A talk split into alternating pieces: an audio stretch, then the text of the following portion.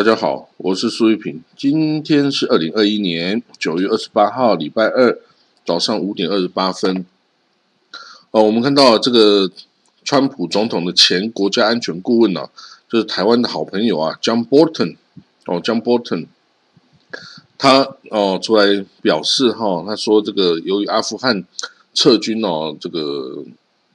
太过迅速哦，而且这个。展现美国的失败哈，那这个塔利班哦很有可能哦可以因为这个巴基斯坦对塔利班的支持哦，而由巴基斯坦那里获得核武器。哇，这个当然是他的这个预测了哈，这个还没有任何迹象显示他呃这个塔利班会拿到核武器，而且就算塔利班拿到核武器，就会对美国造成威胁吗？当然也不会啊，哦，所以呢，因为美国对阿富汗没有兴趣啦，哦，然后塔利班也没有必要主动去挑衅美国啊，所以呢，这个 John Bolton 啊，除了这个呃批评他的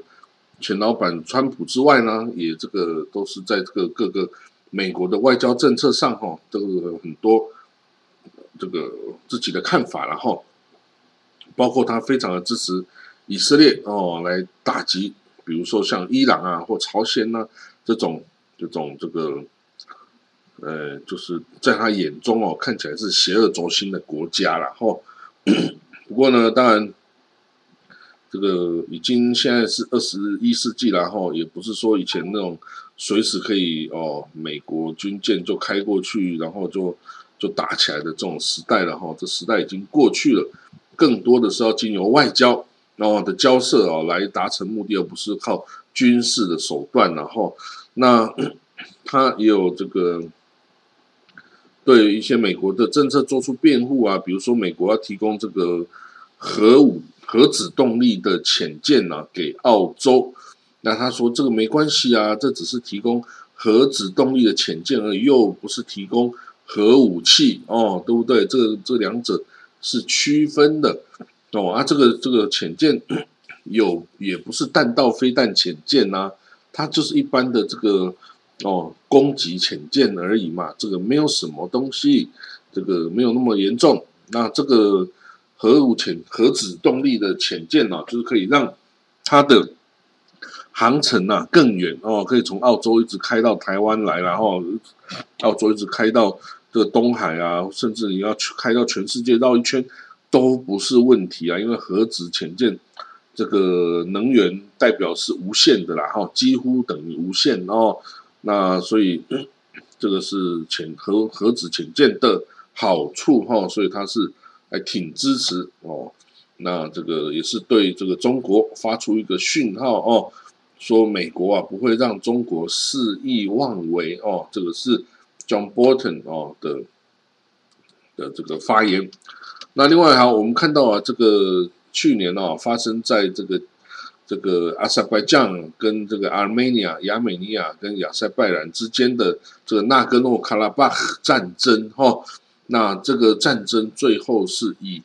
阿塞拜疆的压倒性胜利而结束哈。那这个战争的后果就是之前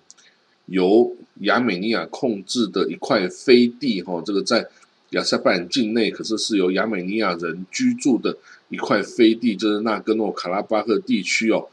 就从此成为这个巴阿塞拜疆的领土哦。那上面住的这阿亚美尼亚人呢，就纷纷撤离哦，到这个亚美尼亚来了哈。这个就只好抛弃家园呐，因为你不想要在异族统治下，你就只好抛弃住了。几百上千年的家园，然后撤到这个亚美尼亚来哈，那对于两国，然后都是一个很大的冲击。然后那当然战胜国，这个阿塞拜疆是战胜国，当然是可以有更多的荣誉啦，更多的这个哦这个战胜嘛。但是他之所以能战胜哦，也跟跟以色列买了很多军火啊，现代化有效的军火。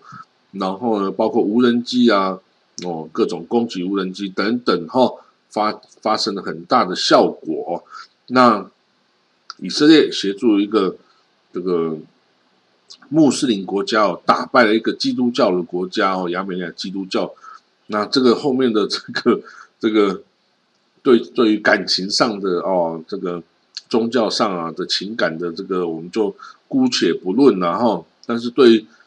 以色列对阿塞拜疆的这个军售哈，证明了哈是非常有效的，因为以色列的军火啊都是经过。战场上的实际测试哦，有效才能够继续使用，没有效早就被丢掉了。然后，所以呢，哈，这个只有在战争中，你才能考验这个一个武器哦，到底是不是有效的哦。那当然有时候就太晚了啊，这个你如果战争失败，你就会失去太多哦。那这个。这这个战争哦，当然也就代表说哦，你这在等于是二次大战之后啊，还有用这个武力啊来改变领土啊。不过领土它本身哦，这法理上哦，似乎是由阿塞拜疆 claim 的哈。那这个嗯，他只是拿回自己应有的土地，可是它上面是住着亚美尼亚人，然后让这些人就流离失所啊，然后远离家园啊，那这是也是一件很残酷的事情，然后但。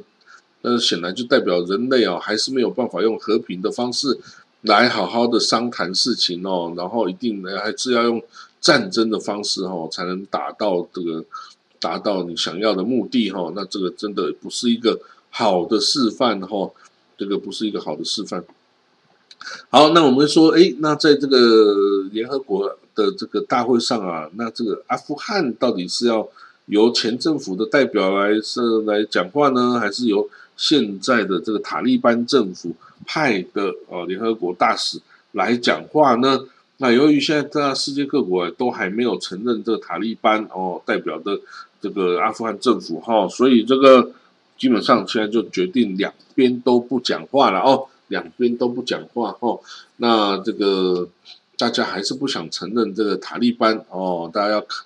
观其言听其行哈，这个看他的。哦，作为啊，是不是真的有符合人道、人权、保护女性哦等等的这个作为啊？如果没有的话呢，这个大家可能不想承认他。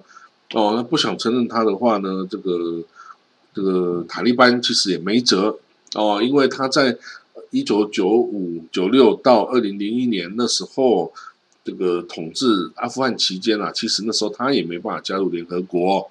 哦，所以呢，这个联合国哈算是这个。塔利班的一个呃心灵的窗口哦的伤口哦，他一直没有办法加入，代表说大家都不想要承认他可以代表阿富汗哦。那这样子没有国际的上的这个哦发言权的话，跟代表权呐，就会大家觉得嗯，那你到底是不是一个真正的国家呢？代表是代表真正。的阿富汗的这个政府呢，哦，大家就会质疑你，然后当然武力打下来了，就是没有人能够挑战你的，然后，但是至少还是很不给你面子哈。好了，那我们看到国际刑事法院哦的这个这个检察官哦，Imran Khan 哦，他之他哦他说这个要调查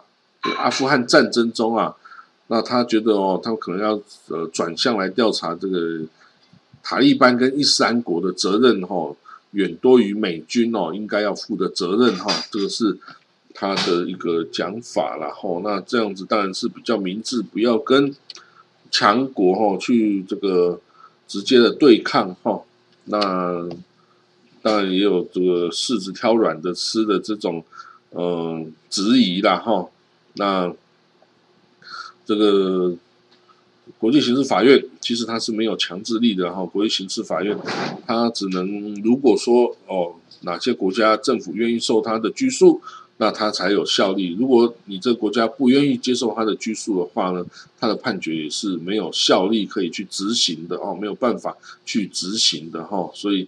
的国际刑事法院哈这个的状况就是这样，有点尴尬哦，他做的判决。未必能够受到执行，哈，要看那个国家愿不愿意受这个拘束，但大部分国家是不愿意啦，像以色列啦，像美国啦，哦，都不愿意受到这个国际刑事法院的拘束，因为他们担心有一天自己的作为啊会受到这个国际刑事法院的追诉，哈，所以他干脆一开始就通通不加入这个国际刑事法院，这样子呢，我就干什么事情都不会被处罚。哦，你看呢，这个强权就是这样子玩，然后不过呢，当然他有时候啊还是可以有所作为的哦，他可以